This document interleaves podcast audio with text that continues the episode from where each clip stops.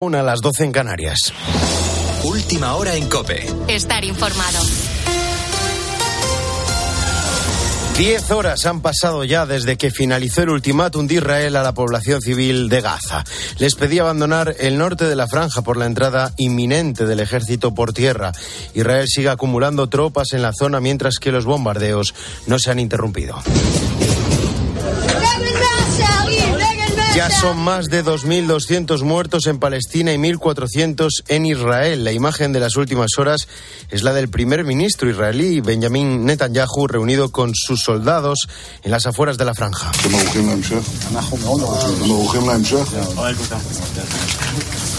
Netanyahu preguntaba a sus militares si están preparados para la siguiente fase. ¿Cuál es esa siguiente fase?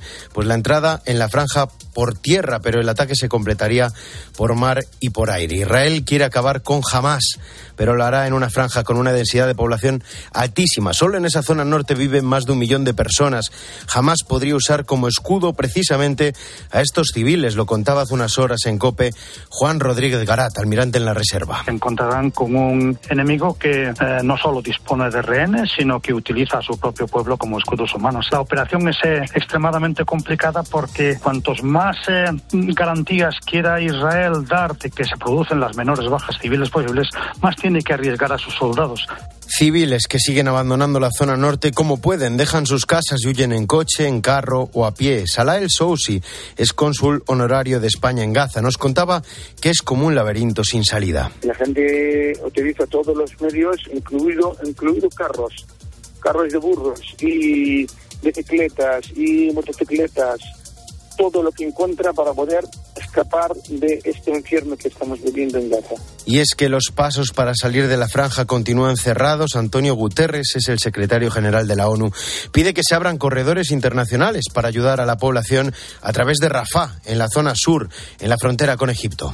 Necesitamos el acceso de ayuda humanitaria inmediata a toda Gaza para que podamos llevar combustible, alimentos y agua a todos los necesitados. Incluso las guerras tienen reglas. El derecho internacional humanitario debe ser respetado y defendido. Los civiles deben ser protegidos y nunca utilizados como escudo. Además, Siria ha denunciado un nuevo bombardeo israelí en el aeropuerto de Alepo, mientras que el líder de Hamas se ha reunido con el ministro de Exteriores de Irán en Qatar. Y Estados Unidos ha pedido ayuda a China para evitar que terceros países se involucren en la guerra. La tensión de Oriente Medio se siente en todo el mundo. Francia se encuentra en máxima alerta antiterrorista y el sábado nos dejaba escenas como esta. Es la evacuación del Museo del Louvre por un aviso de bomba, también del Castillo de Versalles, dos amenazas que resultaron falsas. Mientras tanto, los líderes de la Unión Europea se reunirán en una cumbre extraordinaria el próximo martes por la crisis de Israel y Hamas. Y aquí en España, al menos 375 inmigrantes han llegado este sábado a las Islas Canarias. Ya son más de 14.000 en 2023. En las últimas horas también han llegado pateras a Murcia, Baleares y la costa almeriense. Con la fuerza de ABC. Cope, estar informado. Y no hay fútbol en primera, pero sí en segunda, Carlos Martínez. El parón de selecciones no afecta a la división de plata, donde ha cambiado el liderato. El español se pone líder por delante del Tenerife tras su victoria al Valladolid y el empate de los tinerfeños contra el Mirandés. Y hoy a las 9 menos cuarto juega España contra Noruega. La selección española depende de sí misma y si gana estará matemáticamente clasificada para la Eurocopa. Esto dice Unai Simón sobre la amenaza Haaland. Es lo que vemos todos en cada partido, lo determinante que es en el área. Cualquier balón que él toca en el área es posibilidad de gol, tanto sea un balón aéreo, balón por raso, cuando, cada vez que le cae tanto a la pierna izquierda como a la derecha, pues es un rematador, es un goleador nato y, y tendremos que intentar que esté lo más lejos del área posible. Lo escuchamos en tiempo de juego que arranca a las 6 de la tarde con dos partidos de segunda, Eibar Huesca y Leganés a. Y en golf, hoy termina el Open de Madrid, John Rand tiene muy pocas opciones de remontar a 9 de la cabeza y el mejor español posicionado es Alfredo García Heredia. Continúas en COPE, te quedas escuchando la noche con el grupo Risa. Cope, estar informado.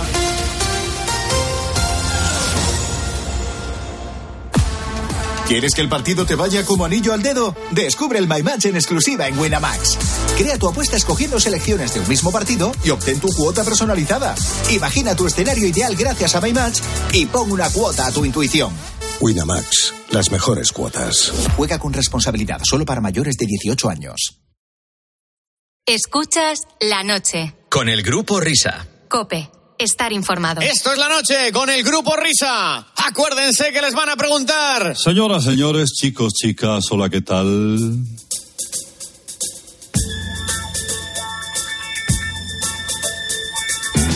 Me alegro de volver a encontrarme con ustedes. Estoy muy contento, qué alegría. Sé que ustedes también están felices de escucharme, así que venga, arrancamos la cosa esta. Vamos con la primera canción. Cuando Crescencio Fernández, natural de Almagro, entró en la turna de farmacia de la Universidad de Rabat, sorprendió a propios y extraños con su inusual habilidad para tocar la pandereta. A la vez que la tocaba, bailaba en derredor de toda la tuna. Pulió tanto su técnica que al final aquello dio origen al nacimiento de una nueva danza, el break dance. Preguntado por su destreza y agilidad, Crescencio dijo que la desarrolló al evitar durante años los disparos de Frank Sinatra. Eran vecinos y cuando salía a echar la basura al contenedor Sinatra, siempre le apuntaba con su Winchester de mira telescópica, tratando de eliminarlo. Sí, señoras y señores, el breakdance nació en Ciudad Real y así como la lambada muchos la conocieron por Kaoma, el breakdance se hizo popular por este conocido bailarín llamado José Feliciano.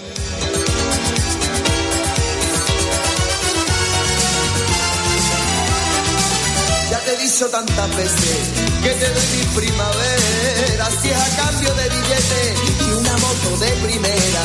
Sabes bien que protegerte, tiernamente inconsolera, y es un arte que llevo en mi sangre y no, no lo tiene cualquiera. Los chulos son para cuidarlo y tú no lo haces así. Los chulos son para cuidarlo, no me tengas porque sí. Los chulos son para cuidarlo y para toda la vida entera. Los chulos son para cuidarlo y ellos cuidarán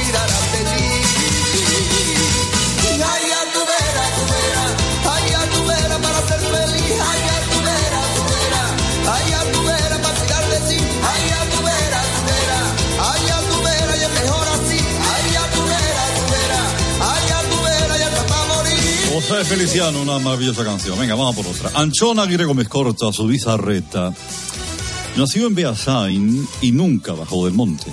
Pastor, virtuoso de la chalaparta, en su juventud se abrió paso en el mundo eh, y de una manera muy personal. Era muy común verle en bodas bailando el aurrescu. Fue líder de la Cale Borroca en la provincia de Guipúzcoa hace ya unos, unos cuantos años, aunque sus ansias nacionalistas no impidieron que siguiera cantando. Sus canciones sonaban en las radios vascas básicamente porque solo sabía cantar en euskera. Una mañana en un mercadillo dominical donde vendía quesos elaborados con la leche de sus vacas, amenizó la feria cantando y fue visto por un cazatalentos llamado Quincy Jones que no tardó en promocionarle. Anchón Aguirre Gómez Corta fue Free. Roba lo que puede, roba, porque me enseñaron, era, era muy pequeño, solo, solo vio lo malo.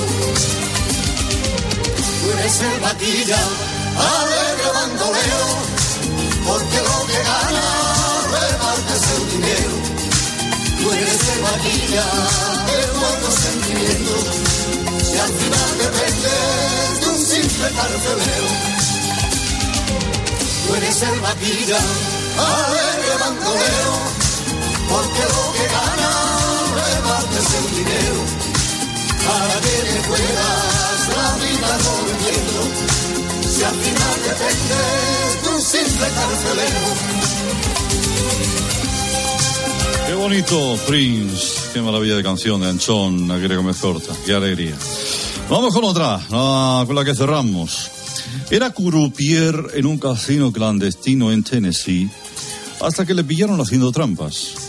Cartas marcadas, ruletas trucadas, señas pactadas. Siempre había una mordida para él previo pacto. Una cámara de seguridad le cazó. Dos forzudos lo sacaron a rastras del local y de la paliza que le dieron casi pierde la voz. Lo volvió a intentar, pero esta vez como DJ de discoteca. El alcohol y las mujeres de vez entraban. y la aguja del tocadiscos rayaba constantemente sus vinilos. Ese ruido de la aguja, esas repeticiones cortas en bucle y esas bajadas y subidas de revoluciones dieron pie a un nuevo género musical que, como ven, nació por casualidad. Así nació el Megamix y el padre del Megamix fue Antonio Machín. Helados como flores de metal más allá una pensión invita a disfrutar. La primavera está aquí, no la dejes pasar. Vive tu sueño ya, vívelo sin temor, cómpralo. Te espera en cualquier bar, te ofrece lo mejor, gózalo. Hay marineritos vestidos de azul gatitos estamos. rubios como el sol. Escoge despacio todo para ti. Bébete sin prisas tu copa de anís. Bébete sin prisas tu copa de anís. ¿La había Antonio escuchado a Machín, Antonio ¿eh? Machín? ¿La había escuchado tú a Antonio Machín cantar así, Fernando, o no? Y siempre tan frivolón y tan provocador, ¿eh? Eh, siempre vamos, igual. eh, no el de las maracas, eh, ¿cómo era? Oh, oh. Y el, y el Prince, que efectivamente cantaba en euskera, aquí en la radio se puso muy pesado Joseba, ¿eh, Carlos? Joseba la radio. Es que escuchar a este tío que tal. Aunque esta canción que has puesto ya era de la época del símbolo, ¿no? El Se llama símbolo, el símbolo, eso es. Está muy definida. Eh, ya sabemos que Joseba Larrañaga muy fan de Prince, de Anchón Aguirre Gómez Corta. Yo creo que ambas familias, una de, como he dicho antes, de Beasain, otra de Pasaje San Pedro, eh, yo creo que estuvieron como muy juntas, siempre muy hermanadas. Eh, Son dos localidades muy cercanas. Es normal que la feria de- del pueblo de, de Joseba pues cantara esto pues en las choznas, bebiendo calimocho.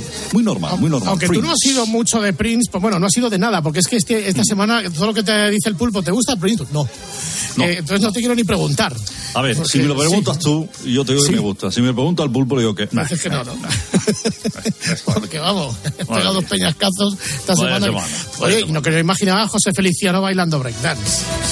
Lo baila muy bien, deberías intentarlo, Fernando. Yo. José Feliciano from Ciudad Real. Hombre, una de las grandísimas embajadoras del breakdance, dado que estamos en Ciudad Real, sería Tony Martínez. Tony Martínez, Tony Martínez. No vea también cómo baila. Bueno, querido Carlitos, un placer, ¿eh? Un placer como siempre. Ahí les dejo, niños. Ahí estamos, Adiós, ahí, adiós, ahí. adiós. Pepe, ilumínanos desde ahí arriba. Comienza la noche del grupo Risa. La de los insomnes, la de los borrachos, la de los colgados, la de los crápulas, la de los sonámbulos, la de los currantes, la de los amantes, la de los taxistas, la de los barrenderos, la de los pibones, la de los moscones, la del sonido hipersensible, la de la cadena Cope. Las horas más paranoicas de la radio española. Si no hay prórroga. La noche del grupo Risa. En la técnica, alguien habrá. En el control central, vete tú a saber. En la central de los anuncios, ni el tato. En la animación general, areucas. En la descoordinación, no hay ninguno. Más que nada porque en este programa no coordina nadie. La noche del grupo Risa.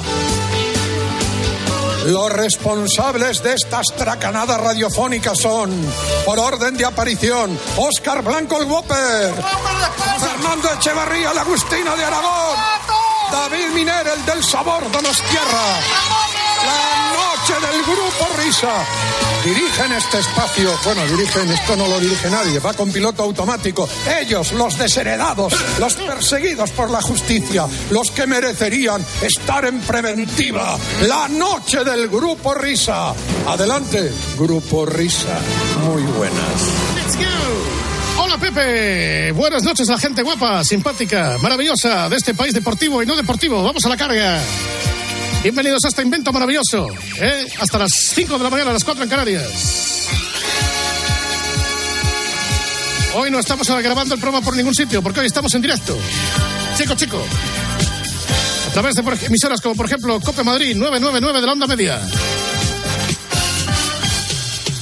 A través de emisoras como, por ejemplo, Cope Zaragoza 1053 de la onda media. Y qué barbaridad, Cope Valencia 1296 de la onda media. Es que mi radio no tiene FM.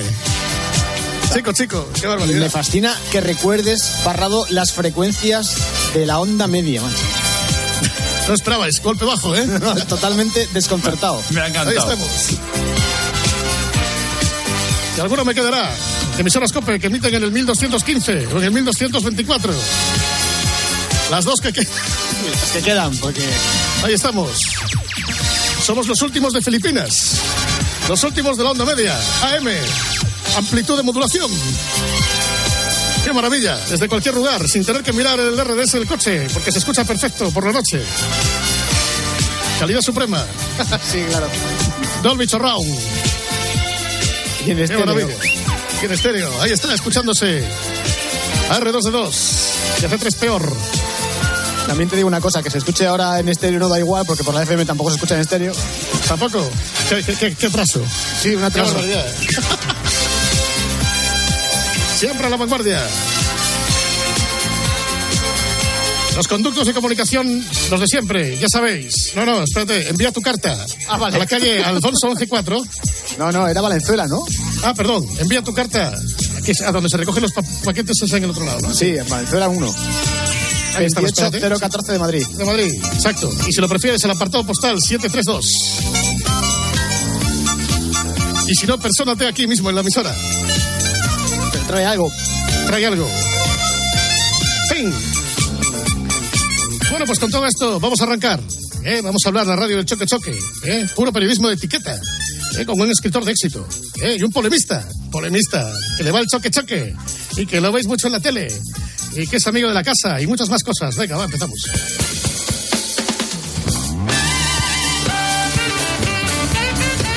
Ya estamos, ya estamos, ya estamos. Que no cunda el pánico, damas y caballeros. Hoy con nosotros, y además ha tenido bien venir a la emisora en una ardua tarea y un esfuerzo encomiable. Un gran escritor, escritor de éxito ahora mismo, ¿eh? guionista de un famoso programa, y con tertulio, y director, y presentador, y todo. Todo lo que no hacemos nosotros lo hace él. Ladies and gentlemen, es el comentario en la calle. Con ustedes, Juan del Val. Hola, querido Juan, buena madrugada, amigo. Hola, muy buenas, ¿qué tal? Aquí estoy encantado, a pesar de las horas, ¿eh? Bienvenido a este programa underground de la radio española, en el que de alguna manera te proponemos eh, un rato de entretenimiento y sobre todo, pues has venido aquí a hablar de tu libro, ¿no? He venido a hablar de lo que vosotros queráis, pero bueno, si puedo hablar de mi libro, pues está muy bien. Un gran libro. No, no, no, sí. Eh, Boca Besada, un gran libro que eh, yo creo que ha recibido naturalmente pues la- el espaldarazo de programas de la casa. Eh, tú el otro día te escuchábamos en Herrera en Cope con Alberto y sobre todo pues en otros programas de la casa mm, de dudosa reputación como puede ser Tiempo de Juego. Ya por fin he podido venir al, al programa bueno de la COPE, ¿sabes? El, que- el que tiene repercusión y, Sí. y el que está lleno de buenísimas personas, como todo el mundo sabe. Y al contrario que en otros programas, como dices, donde hay gente que, yo qué sé, de dudosa reputación. ¿Y por qué no cambias de amigos, tío? O sea, eh, eh, ¿qué, qué, qué tiene Paco y Juanma y todos estos? Gente peligrosa. Pues sí, pues yo siempre, a mí me gusta mucho bordear los límites, ¿sabes? Entonces, pues al final tengo simpatía por lo marginal, quizá. Sí. por la gente, pues eso, que es peligrosa, que te pone un compromiso, que no te paga el dinero que te debe, este tipo de cosas. ¿Qué le voy a hacer yo? Es, es- forma parte de mi personalidad. Son gente que, que te inspira para las novelas, a lo mejor. Entonces, porque claro, nunca, pu- nunca todos los personajes de los que uno escribe tienen que ser ejemplares. Entonces No, tiene que, claro, hay que rodearse de todo tipo de personas. Oye, ya por curiosidad, ¿cómo, cómo te hiciste colega de esta gentuza, tío? Pues bueno, eh, es que, ¿sabes? A Juanma, por ejemplo, que es el que más tiempo hace que conozco. Tú raja, ¿eh? No, no, sí, claro, yo he venido aquí sin límites. Fíjate, a estas horas ya, macho, qué más da, si uno no puede hablar. Lo malo es que se graba, pero bueno. No, a Juanma le conozco desde hace un montón de tiempo porque yo en mi vida he hecho muchísimas cosas. Y una de ellas fue ser representante de artistas. Entonces, eh, yo representé a Juanma Castaño, era su representante. ¿En serio? Te lo juro, esto es una cosa acojonante. O sea, estamos hablando de, de Juanma pre-Masterchef, todavía ya era artista. Sí, sí, muy, muy, muy pre. Masterchef. Bueno, Juanma eh, nació artista, yo creo. Eh, Ya, tú, eras, eras Jorge Méndez. Joder, qué comparación.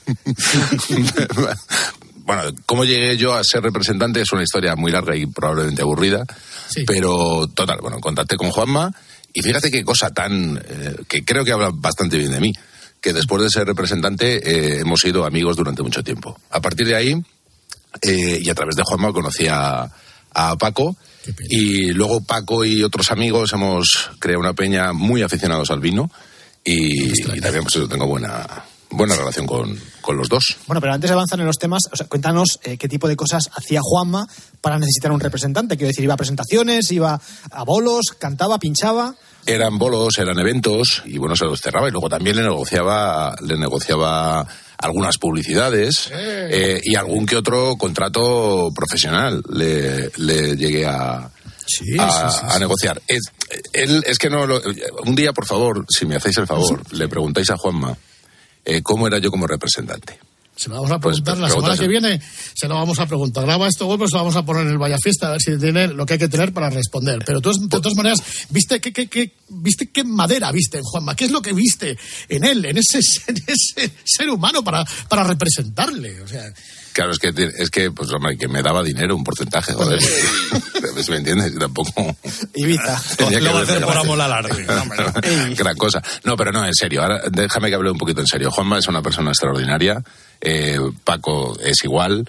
Y, y con Juanma tengo muy buena relación. Él- él- es verdad, yo os- os anticipo un poco cuando le preguntéis a ver si lo ratifica. Él dice, yo pienso que soy el peor representante del mundo, yo, Juan del Val, y él dice que efectivamente puede que tenga razón porque soy el único honrado que se ha encontrado en su vida. Y hay algunos ejemplos que lo, que lo lo confirman. Bueno, insistimos en que este es el espaldarazo definitivo para tu libro. De momento, hasta ahora que va a ser el punto clave, el punto de inflexión. De todas maneras, no ha ido mal la cosa a nivel de firmas y de ventas y de todo, ¿no? No, la verdad es que fenomenal. Estoy muy contento. Vengo de- del anterior, que, que es del Paraíso, que ya fue un éxito bastante notable en el año 21. Entonces, bueno, pues siempre estas esas cosas de las expectativas, de si vas a igualarlo, eh, todo es muy difícil y la verdad es que el libro desde que arrancó, salió el 27 de septiembre, eh, la verdad es que las previsiones las ha superado todas en cuanto a ventas. Eh, estuve en una firma en Valencia que, oye, aquí entre nosotros, lo reventé. O sea, la gente se quedó, se quedaron ciento y pico, ciento y pico personas fuera. El día 20, viernes 20, voy a estar en Sevilla y espero que esté todo el mundo por allí.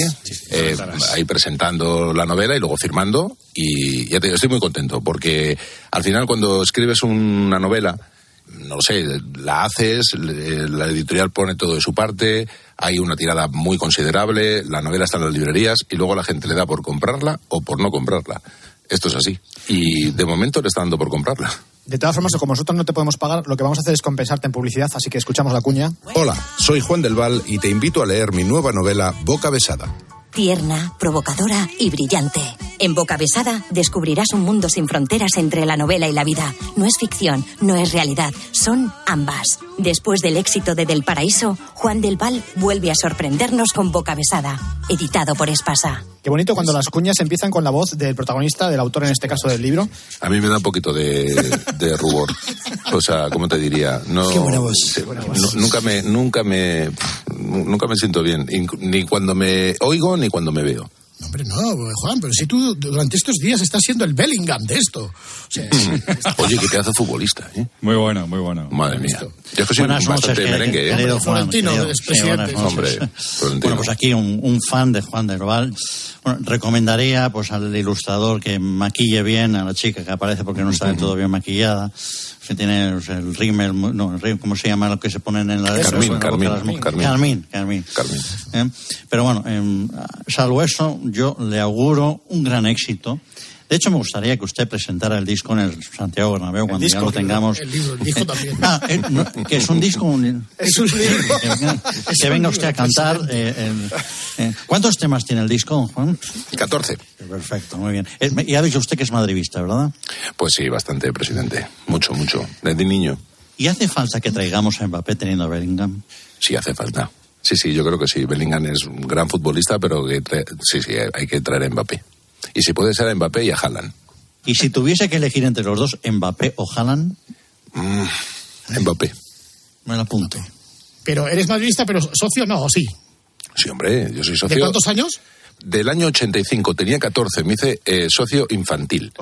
Y la historia, además, la historia es muy curiosa, porque yo, bueno, tengo 53, ¿eh? imagínate los años que llevo de, de socio. Eh, La historia era la siguiente, mi padre es atlético y antimadridista. Y mi hermano mayor es atlético y antimadridista, gente lamentable.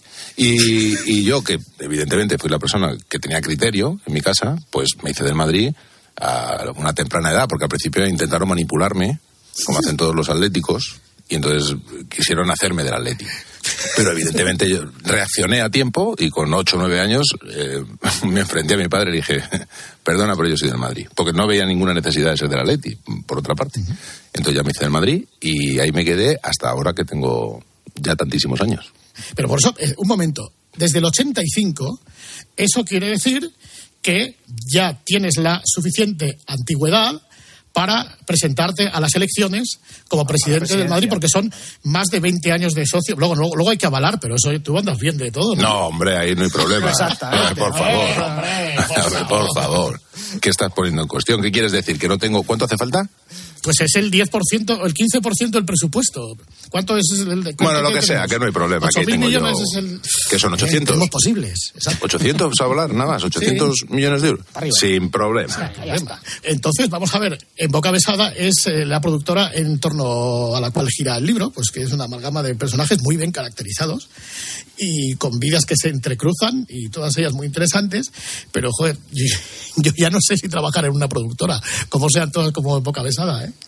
Hombre, eh, es, es verdad que las he contado, al final he intentado contar esa parte del audiovisual, aunque es una novela de personajes, pero eh, efectivamente es una productora de series de televisión. He intentado contar eh, algunas cosas que el, el público, la gente que no trabaja en, en los medios, pues no conoce. Y lo he intentado contar de verdad, porque ya que te pones a escribirlo, pues escríbelo de verdad. Entonces, hay gente que evidentemente no sale bien parada, fundamentalmente los directivos que tienen que tomar decisiones. Estos no, no, no se van a sentir a lo mejor demasiado contentos al leer la novela, cosa que me da bastante igual, por otra parte. Pero dices que todos los personajes tienen parte, parte de ti, ¿no? Sí, hombre. Yo no, no sé. ¿El ministro no de Cultura también? el todos tienen algo que ver conmigo, todos. Pero el ministro de la Cultura, de Cultura, no sé, bueno, es que tampoco quiero desvelar mucho, pero Claro, digamos, claro, yo tampoco, la, eh, la prostituta también tiene mucho que ver conmigo. Hay de- dos matrimonios de, de más de 70 años que también tienen que ver conmigo. Todo lo que les, les pasa a los personajes, eh, todo lo que intento yo contar de ellos, que es un poco lo que sienten por dentro, eso que no se ve, todo más o menos yo sé casi siempre escribir, o sea, escribo de lo que sé. Y, y por eso creo que es tan sencillo que los lectores se sientan identificados con un montón de personajes, probablemente muchas veces con todos. con todos, como por ejemplo el personaje de, de Martín Varela, que es un escritor y es un colaborador eh, afamado y exitoso de televisión. Se cansa de colaborar y se larga a Nueva York. No voy a contar más, pero eh, eso del escritor y el colaborador, también vas a acabar tú en Nueva York. Eso sí que tiene mucha parte de ti, ¿no? Supongo. Claro, o sea, ahí he intentado jugar, porque Martín Barrera es un personaje que podría ser como un alter ego mío. Yo tengo, creo que tengo bastantes diferencias, pero Tú no en en realidad pelotas. cuando tú lees la, la novela, eh, ves que, bueno, pues, lo que voy a hacer premeditadamente, pues imagínate, tú atacabos. Un escritor que su última novela, eh, que estaba inspirada en una urbanización de lujo, tiene mucho éxito y se va a llevar una serie de televisión. Y luego, además, este señor colabora en un programa de muchísimo éxito por la noche en televisión. Pues, eh, pues sí, si cabo, más o menos sí. Pero luego, hombre, hay, hay algunas diferencias entre él y yo que al leerse la novela la va a descubrir cualquier lector. Pero sobre todo también se arti- se articula, ¿verdad?, entre la relación de padres e hijos y de parejas, ¿no? Sí, mira, cuando, o sea, Boca Besada es, la es el nombre de una productora de, de series de televisión. Esto está en un portal.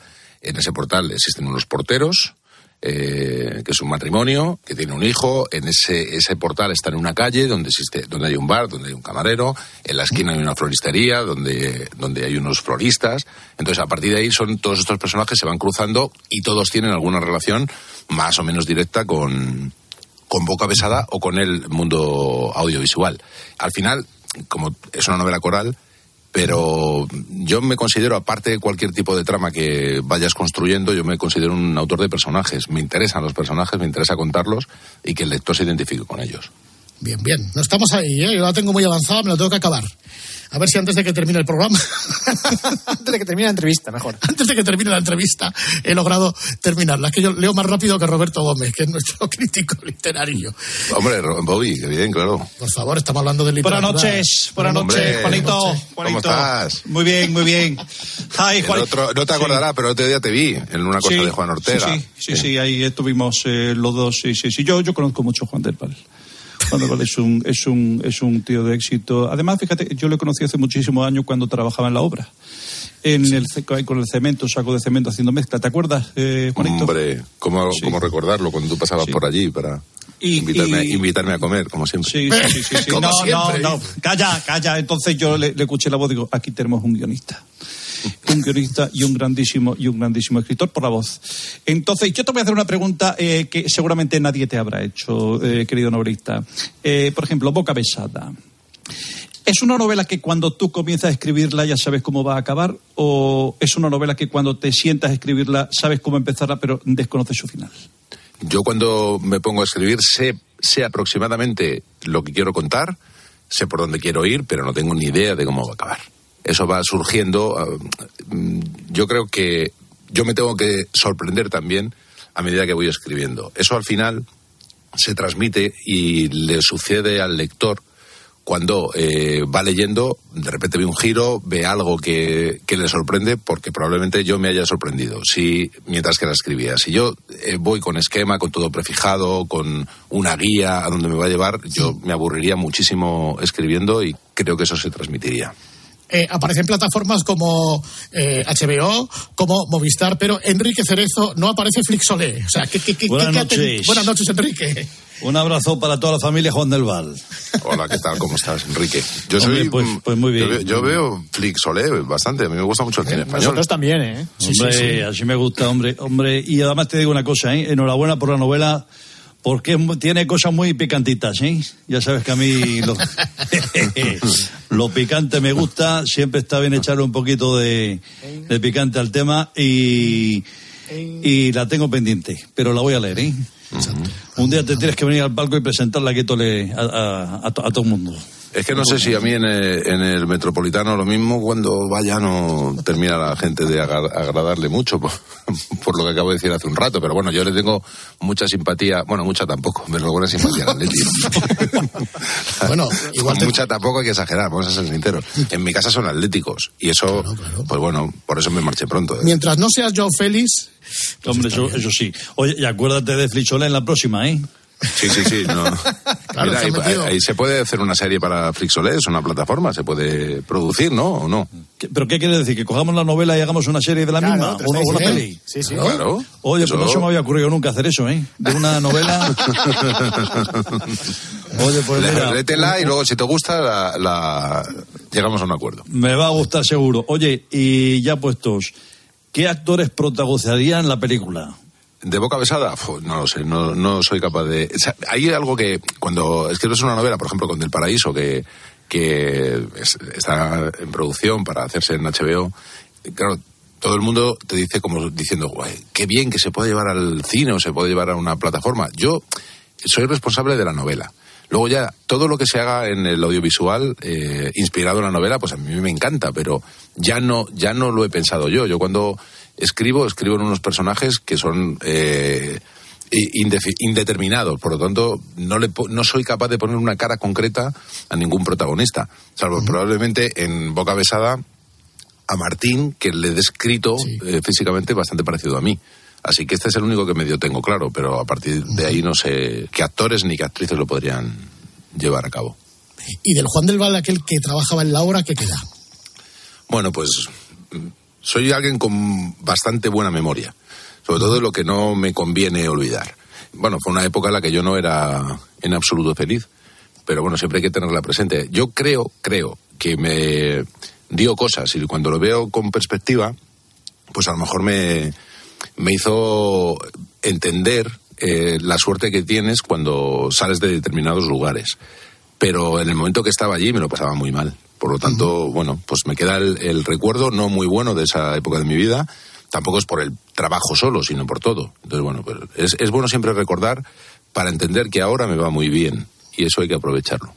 Y en aquella época apuntarse a las juventudes comunistas y a las catequesis, que era como ser socio del Madrid del Barça a la vez, ¿o cómo Pues una cosa, una cosa parecida. Y en ninguno de los dos sitios me sentía yo muy reconfortado, la verdad. No, hombre, yo, me anda- yo andaba en una búsqueda, ¿no? De todo y de qué poder hacer y bueno, tenía bastante eh, indefinición en bastantes cosas. Lo de la catequesis tiene que ver con mi madre. eh, decir, bueno, pues a ver si por ahí, hijo, te orienta. Y luego eh, lo de la juventud comunista, pues bueno, yo tenía cierta simpatía, bueno, a través de mis abuelos y demás, por determinada ideología. Es verdad que tenía 16 años, ahora tengo 53, ando lejitos de eso. El primer medio donde entras es en Radio Nacional, ¿no? No, es en el, en el Independiente. Eh, un periódico en el, en el. a principios de los 90, no sé si recordaréis. De Pablo eh, Sebastián. Salieron, sa- exactamente, salieron tres, tres diarios. Uno era El Mundo, otro era El Independiente y otro era El Sol. Y todo el mundo decía que el que menos podría aguantar sería El Mundo. Bueno, pues a lo mejor se equivocaron un poco. Qué visión de futuro y de marketing, de bueno, verdad. total. eh, yo empecé en el Independiente casi colándome y haciendo crítica taurina. Y que era, era una cosa que siempre me ha gustado muchísimo, los, los toros, y los reivindico.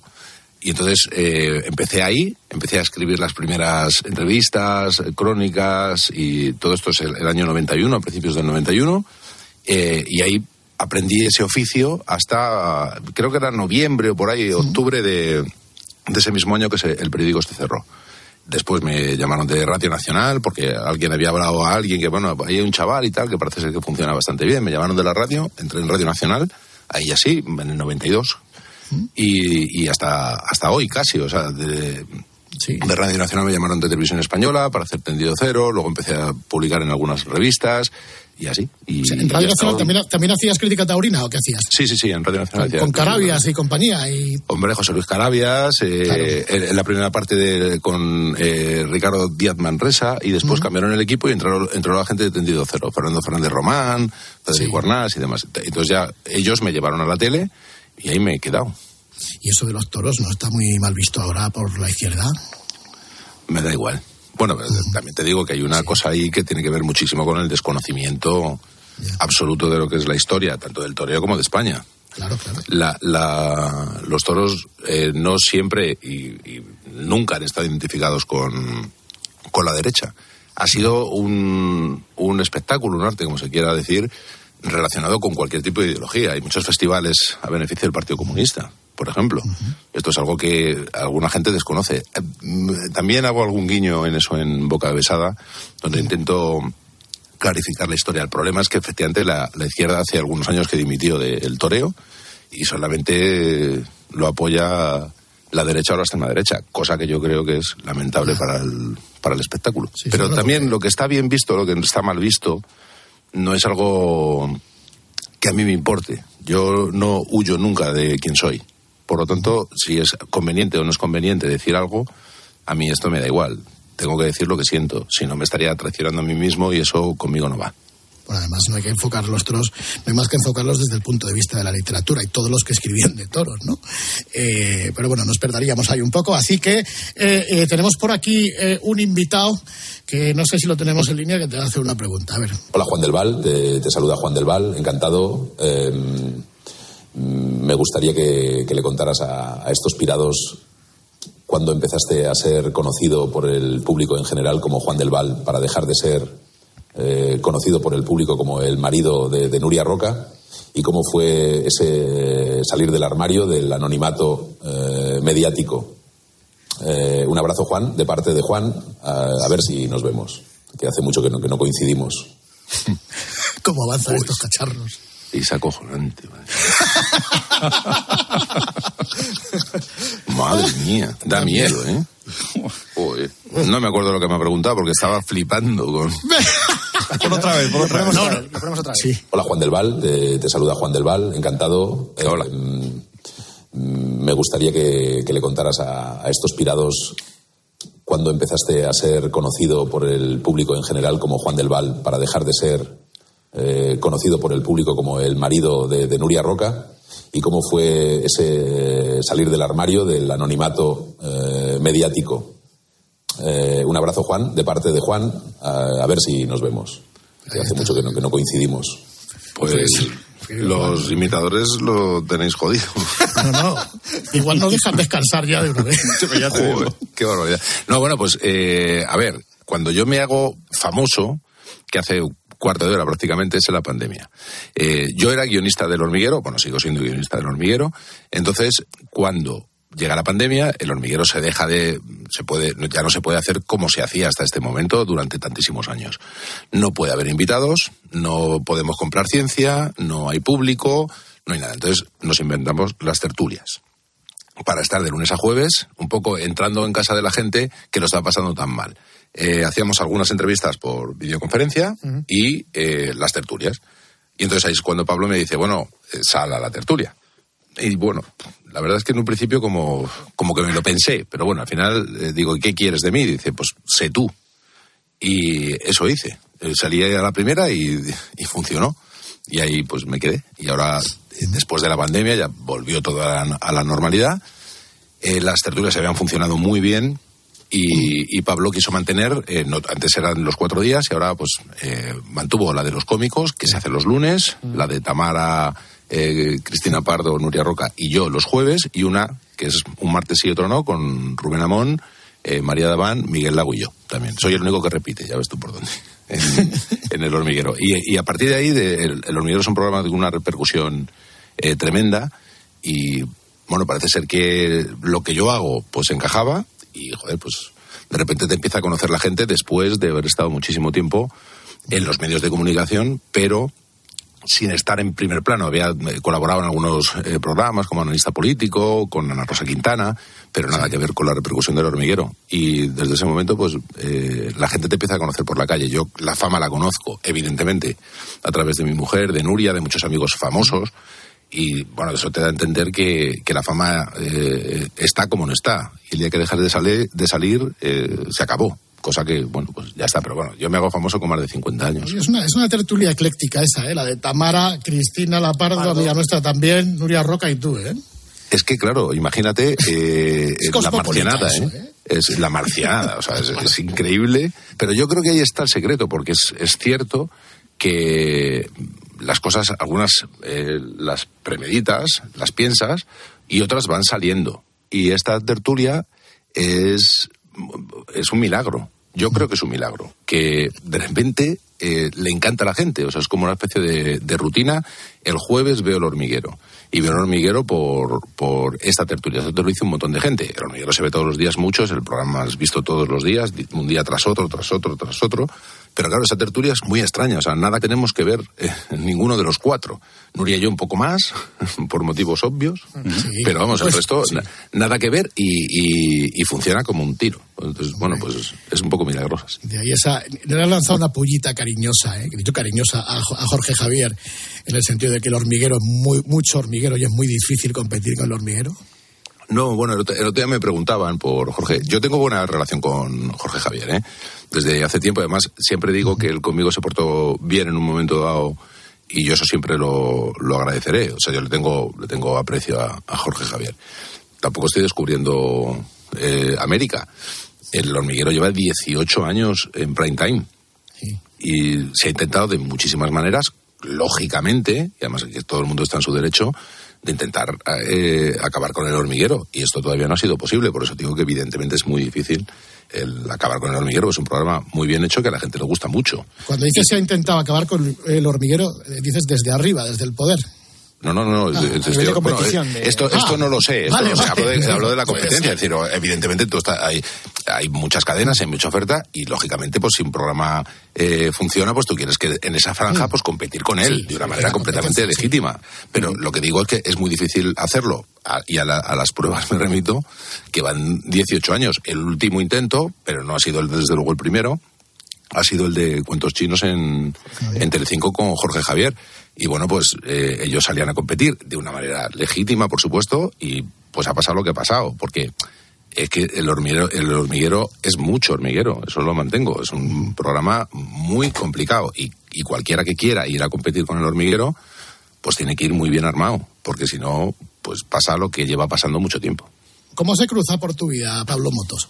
Eh, mira, yo le conozco a Pablo eh, estoy intentando saber, más o menos en el año 2000, 2001, y estaba en el Club de la Comedia todavía, y luego, bueno, comienzan a hacer eh, No Somos Nadie, y, y ahí Nuria empieza a colaborar con Pablo. Y a través de Nuria eh, conozco yo a Pablo. Y conectamos muchísimo.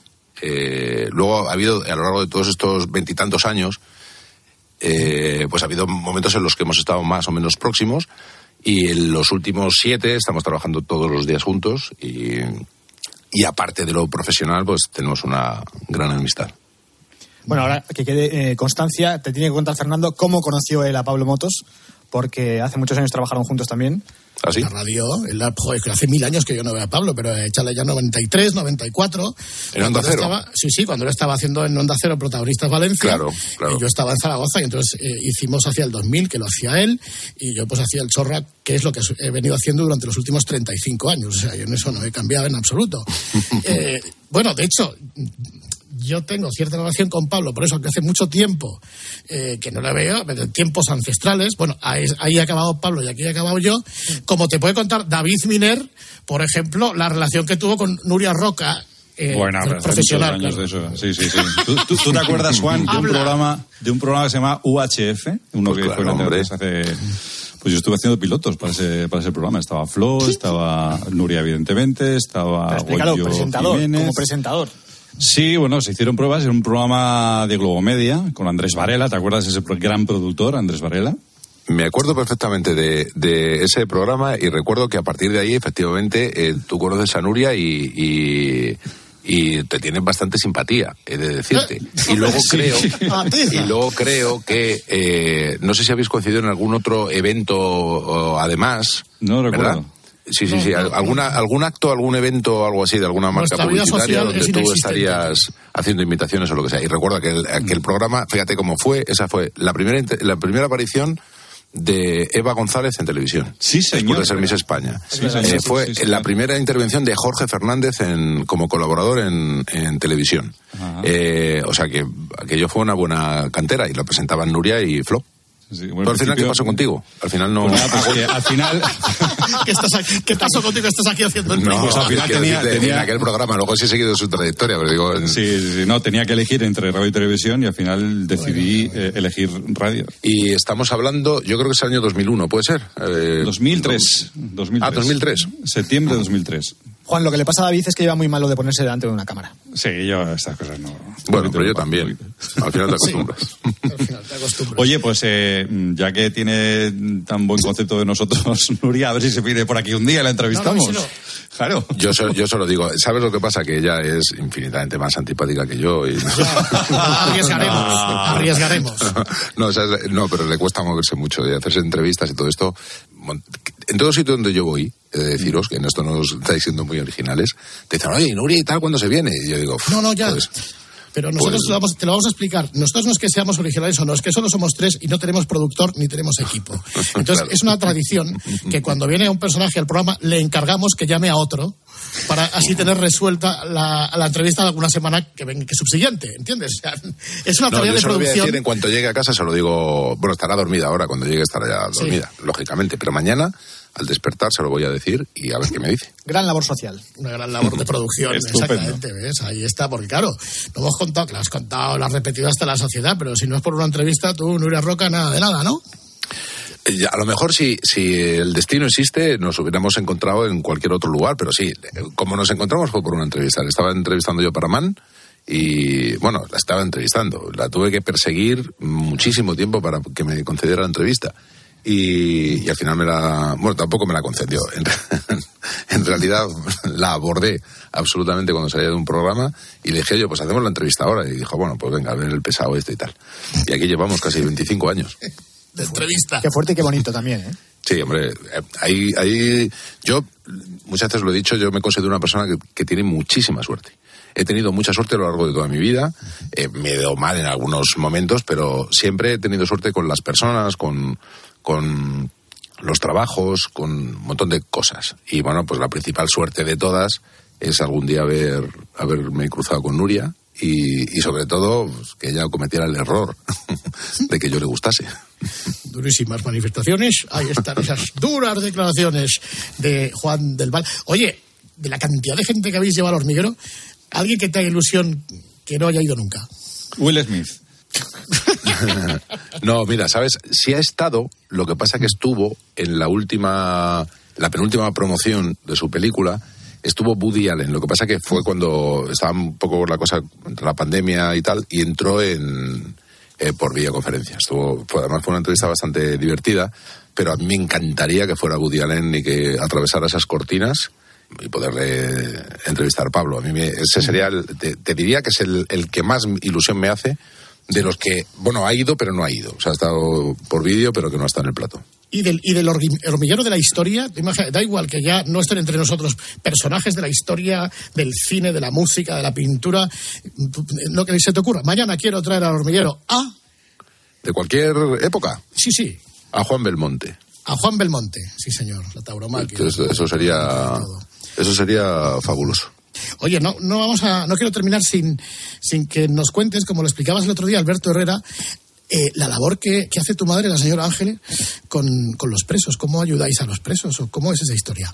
Pues mira, eh, bueno, eso, eso, es la labor a la que se ha dedicado mi madre prácticamente toda su vida, o bueno, desde hace eh, 50 años casi, eh, es darle una oportunidad a gente o estar con gente que no la tiene de ninguna otra manera. Y, ella eh, creó hace muchos años una asociación que se llama APROMAR, Asociación eh, Pro Recuperación de Marginados, APROMAR, y bueno, pues eh, tiene pisos de acogida, gestiona permisos de los presos y les encauza para, bueno, poderse reinsertar en la sociedad. Mi madre ya es una persona mayor, bueno, si, si me escucha se enfadará, pero bueno, tiene 82 años, va a cumplir 83 ahora.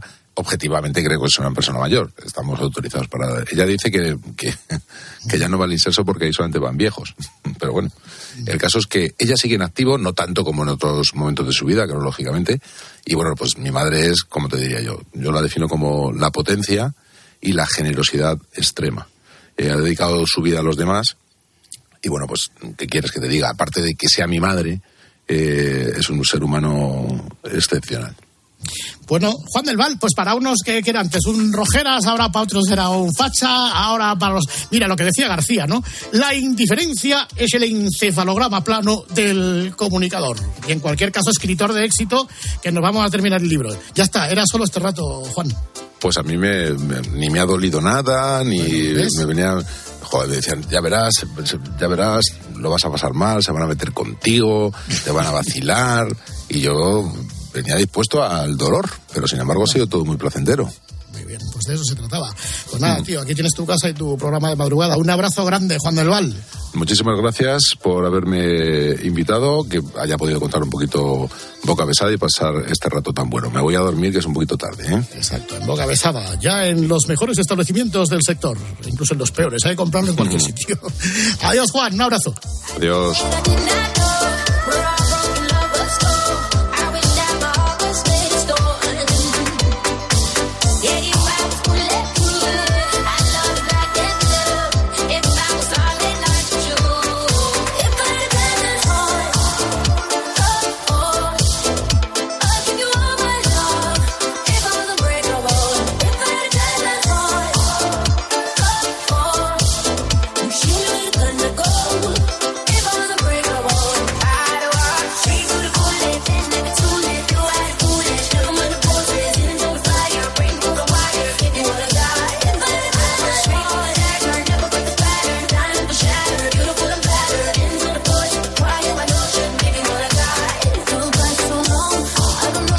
De con Juan del Val. ¿Qué has podido escuchar? En Cope Pamplona, 1134, onda media. Cope Orense, 1143. Cope Sevilla, 837. Así de gusto. Venga, ahora volvemos. Grupo Risa. La noche. Cope. Estar informado. Oye, ¿tú también tienes algo que contar? Vamos a hablar de aperitivos ahora, a partir de las 10. A las 10 de la mañana, en la hora de los fósforos, nos encanta pasarlo bien contigo. María Teresa, buenos días. Sí, ¿Cuál es su aperitivo favorito? La chistorra. Oh, qué bueno. ¿Dónde va a comparar con nada? Y además ¿Eh? chistorra directamente... De lunes a viernes desde las 6 de la mañana, Herrera en Cope. El Picazo de Júcar, provincia de que acaba de pasar un tractor con remolque que estamos en Vendime y voy por aquí de senderismo. Siempre me pillan ustedes de senderismo, yo no sé qué hacen. Y dígame, ¿de qué aperitivo va? ¿Nos cuentas tu historia? Escuchas la noche. Con el grupo Risa. Cope. Estar informado. Esto es la noche con el grupo Risa. Acuérdense que les van a preguntar. Está aquí Gregorio Parra, que me imagino que esta semana habrá flipado con el récord de maratón, ¿no? Pues sí, dos horas, eh, creo que eran 39 segundos. Eh, a la espera estoy una semana después de que nos den la centésima, pero de momento no ha trascendido. Yo creo que va a ser. Yo no Dime, dime, Whopper. Gregorio, ¿cómo es posible que este tío no pegase un estirón en el último momento para bajar de las dos horas? Que es que son Porque unos se está, tío. se está vagos. reservando, no, esto te lo explico rápidamente, Whopper. Se está reservando primero para los Juegos Olímpicos de París, ahí sí que la meta será bajar de las dos horas, y luego cada vez que mm, tú bates un registro en una maratón te dan pasta. Entonces dice, bueno, yo tengo todavía cuerda para rato, hago un primer registro mm, mundial, una- un récord un récord mundial bajando de los dos minutos, un, de todas las horas, un minuto, 2.39, y luego seguro que la siguiente maratón bajará otro segundito, y así sucesivamente, y se comprará cuatro pisos en Benidorm. Hostia, razón. Tiene razón, ¿no? Va- vamos Oye, entonces, sí, ¿qué nos dime, piden dime. por ahí? ¿Qué nos piden por ahí? Ah, ¿que qué nos piden? Bueno, pues Sí, mira, sí, sí. toma la casitos. Este no es al que le hicieron el control de alcoholemia. Pim, pam, toma la casitos, pero se hace llamar así en Twitter. Toma la casitos, vamos con la petición de- del año 2019. Dice, no estamos en época navideña, pero el todos somos hermanos es completamente atemporal. Así que si procedéis, adelante. Eh, Gregorio, es una petición del año 2019 y este villancico lo grabamos en el 2020. ¿Cómo es esto? Exactamente. Ah, no, se pues anticipó, 2020, se anticipó, o del- eh, toma- es 21. que toma la casita, no lo entendéis. Lo mejor es que dice, esta, no estamos en allá, pero es una petición completamente atemporal. Atemporal. Exactamente. Fíjate si es atemporal que sonaba así. Todos somos hermanos. Reguilón y Zidane. Bartomeu y Messi. Alcalá y Donald Trump. Y ya con esto nos vamos a las noticias del tirón. Todos somos hermanos. Y después, la hora vintage. Rossetti y Unai, Emery, Benzema Antoñito y Palomar, todos somos hermanos. La Pantoja y Paquirrín, Segurola y Juanma. Pelillos a la mar. Todos somos hermanos. Jovic y el gol. Ciro López y Ramos. Víctor Fernández y Melchor. Todos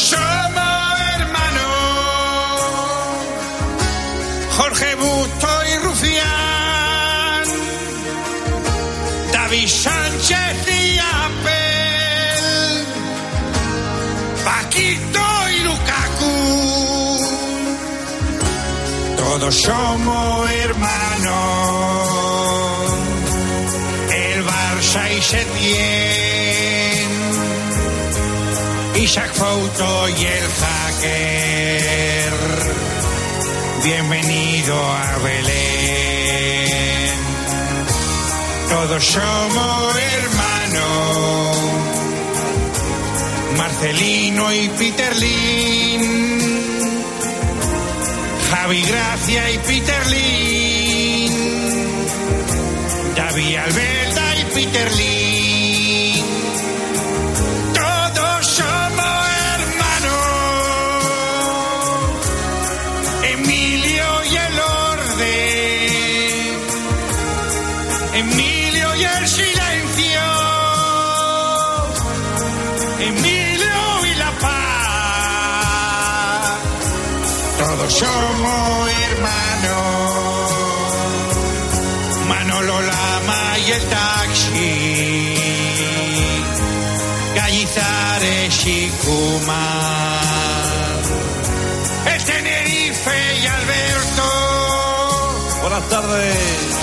Somos hermanos. Qué rico el turrón, qué rico el turrón. Arriba el atleta, arriba el atleti y Urte